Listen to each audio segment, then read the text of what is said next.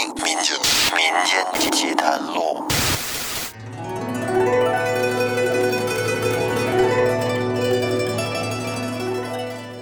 听众朋友，大家好，欢迎收听由喜马拉雅独家播出的《民间奇谈录》，我是老岳。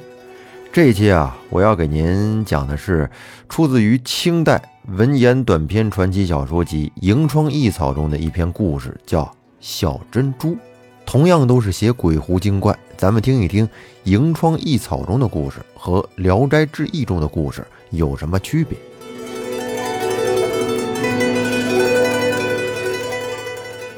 话说以前在杭州有两个读书人，一个姓苏，一个姓李。这俩人都是剑生，准备到京城去会试。那会儿没有汽车，没有火车，走长途的路呢，需要走很长时间。当他们到京城的时候，都已经是秋天了。他们就在考场附近找了一间房子，也正好这儿有一间空房。因为离考场比较近，他们也就没打算再找其他的住处。不过他们这个房子，说实话租的挺贵的。因为当时离科举会考考场近的房子，房租都很贵，而且呢，那附近的物价上涨的很厉害。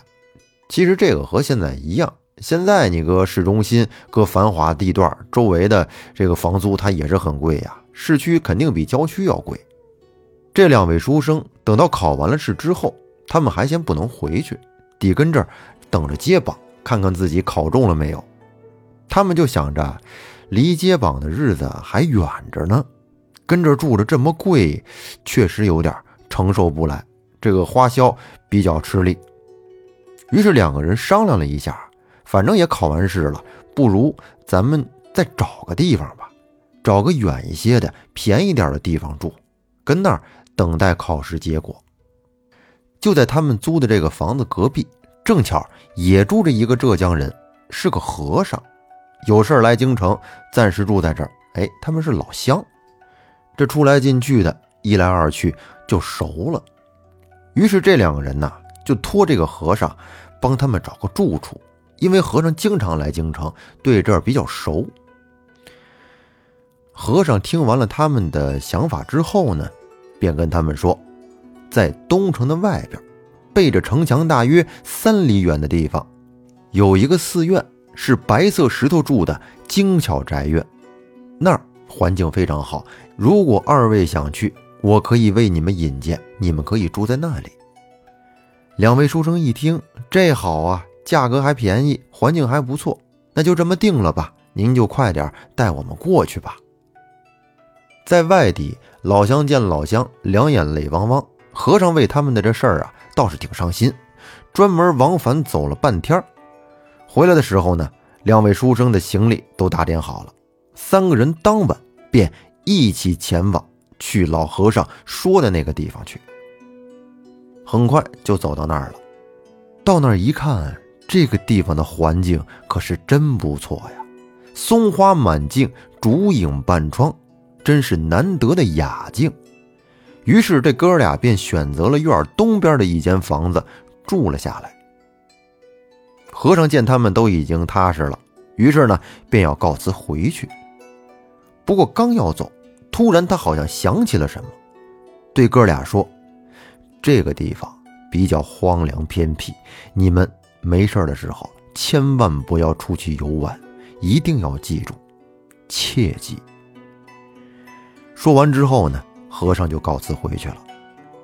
两位书生这会儿正为能找着这么好的住所而兴奋高兴呢，对于和尚刚才说的话呀，也没有上心，嘴上虽然答应了，可心里却想着得赶紧出去玩玩，好好逛逛，就跟咱们出去旅游时的心态一样，到了一个新的城市，就恨不得马上放下行李之后就出去逛一逛，看看当地的风土人情，吃点好吃的。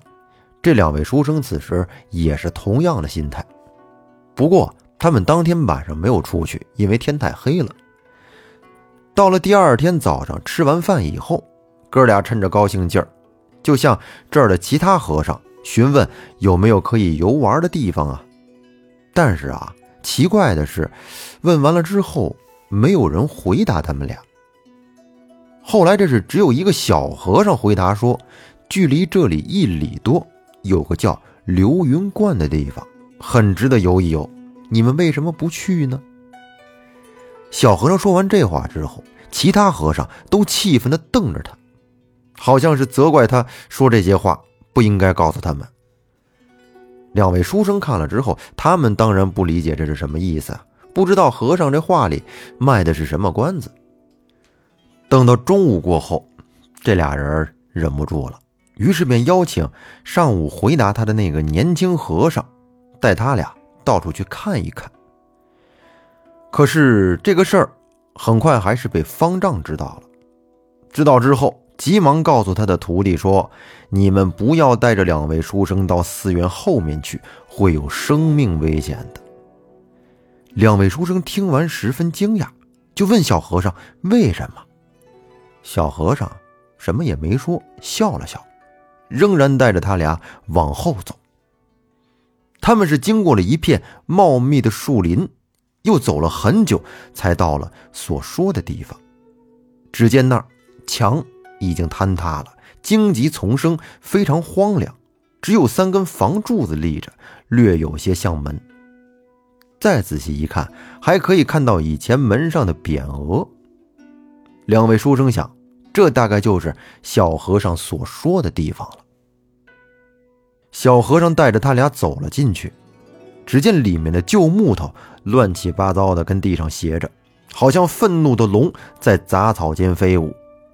这草长得得有两尺多高，几乎就没有人能走的路。他们慢慢的向前走着，上了一层台阶仰头向前看。只见正中的殿堂有五根柱子，金色的墙壁已经有些剥落，门窗也倾斜着，空虚寂静，没有一个人。神像都显得凶狠狰狞，而且神像的面目也已经被烟火熏黑，已经看不清楚了。两位书生在这游览了一圈，哎，不禁的哑然失笑的说。这儿就是小师傅说的，可以值得游一游的地方。这怎么跟你说的不太一样呢？这这看什么呀？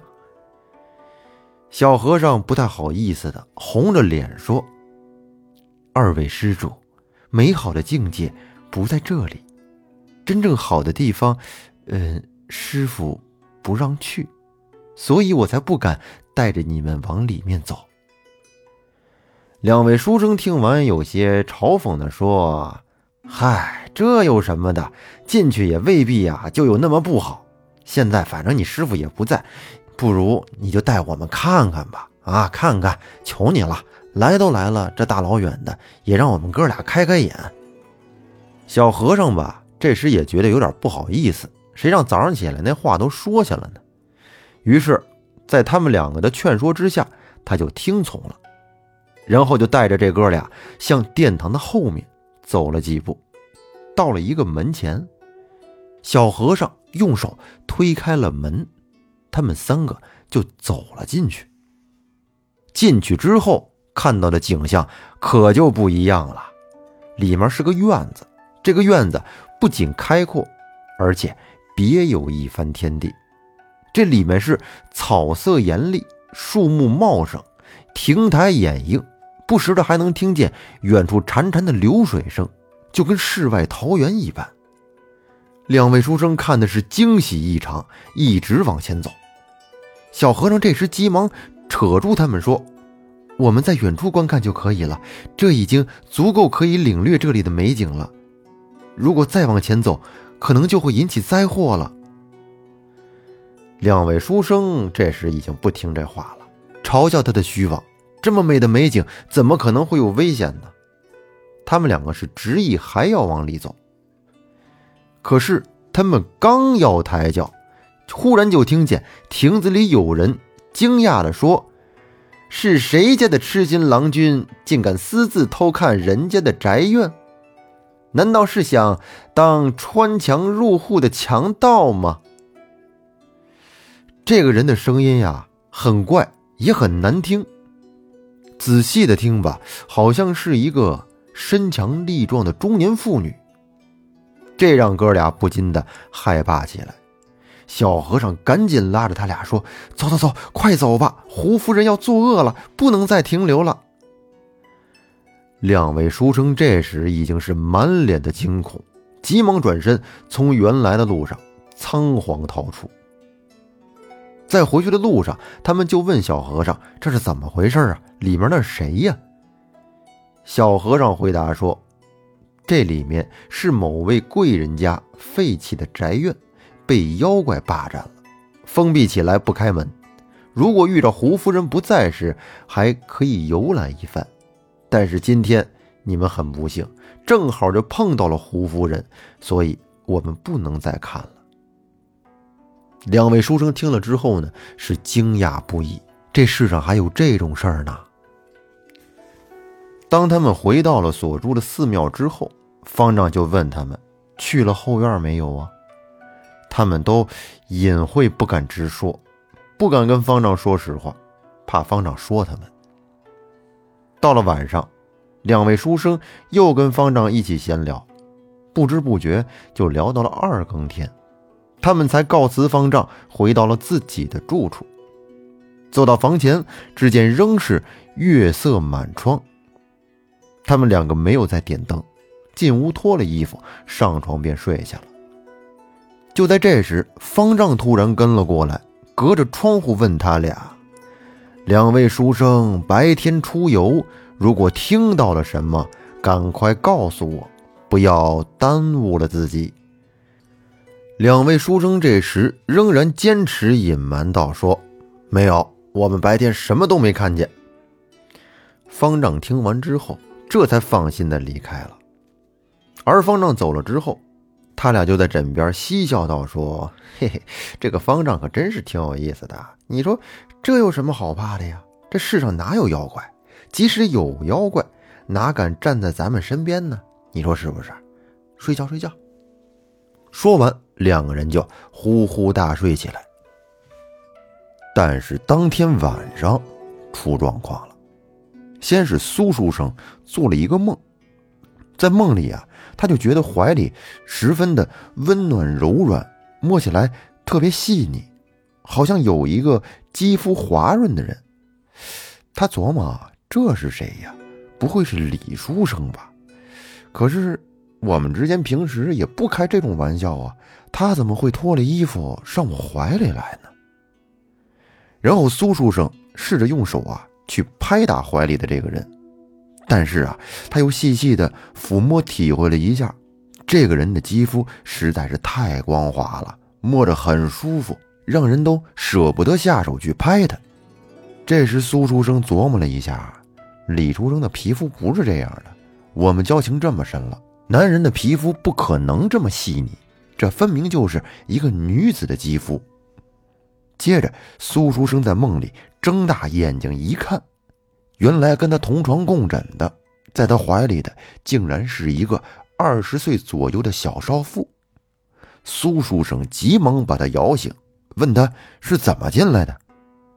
少妇只说：“你真讨厌，我是看得起你才跟你一起睡觉的，你有什么好问的？”姑娘这句话给苏书生说的有点哑口无言了。他又一想，反正自己已经孤身一人很久了。很寂寞，这么好的机会，确实没有必要多问，那就直接来吧。于是苏书生就和这个小少妇搂抱在一起，在床上玩耍了起来。虽然这床上还有李书生呢，但是这会儿苏书生也不在乎了，知道就知道吧，大不了一起的。他们两个这是玩了半天，苏书生呢渐渐的感觉累了。躺在床上，便昏昏沉沉的睡着了。在梦里，他就听到李书生叫他，而且是声音非常惊恐的，跟旁边叫个没完。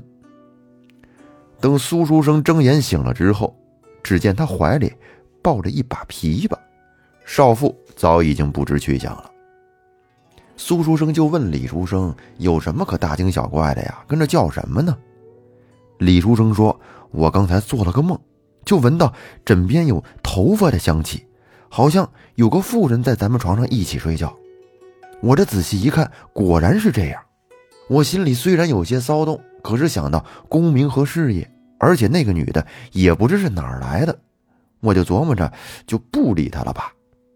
忽然间，我就看见窗户缝里有一只像灯一样大的眼睛，一直盯着屋里，并且还说：“小珍珠不能跟正人君子混，还不赶紧回来。”那声音分明就是我们白天听见的那个很可怕的声音，所以我这才慌忙的叫你。结果外面那个和咱们床上那个女子，他们一转眼就不见了。苏书生听完李书生的话。心里一沉，叹息说：“我可能快要死了。昨天晚上，其实我应该能想到，在我床上的就是个妖精，但是我不能像你一样心地纯正。我已经被这妖怪所迷惑，这可怎么办呀？”于是苏书生就细细的跟李书生讲了昨天晚上在梦里发生的事情。说完以后呢，不禁的泪如雨下。李书生先安慰了他一番，哎，不要太悲观啊，这个事儿呢，现在还不知道怎么着呢，没事儿，不就做了个梦吗？应该也没什么大不了的。行了，接着睡觉吧。说完之后，他们两个就又睡着了。一转眼天亮了，李书生起床洗漱，叫苏书生起床，但是床上却没有应答。李书生叫了几遍，都没有答复。于是他到床前一看，只见苏书生眼睛紧闭着。李书生伸手上前一探鼻息，完了，人已经走了。李书生是惶恐不已，赶紧叫来了方丈。方丈一看苏书生是暴死，跺着脚说：“我让你们早说，你们不早说，现在灾祸果然来了。”然而幸好的是，有一位还活着，这就算是幸运了。李书生请教方丈这其中的缘故，方丈说：“两位书生去游玩的废宅院里，有个妖怪胡夫人。其实她不是狐狸精，只因为她能够驱使狐狸精，所以才这么叫她。她手底下的狐狸精有很多，你像小珍珠、小珊瑚等等。”他们经常迷惑人，只要遇上他们，就没有能活着的。听说他们是吸人骨髓和血液，供养胡夫人。胡夫人也帮他们物色猎物。如果遇到什么少年往院中眺望，没遇见胡夫人，尚且可以活；若偶然间与他相遇，那就非死不可了。李书生于是把昨天晚上的事情都告诉了方丈。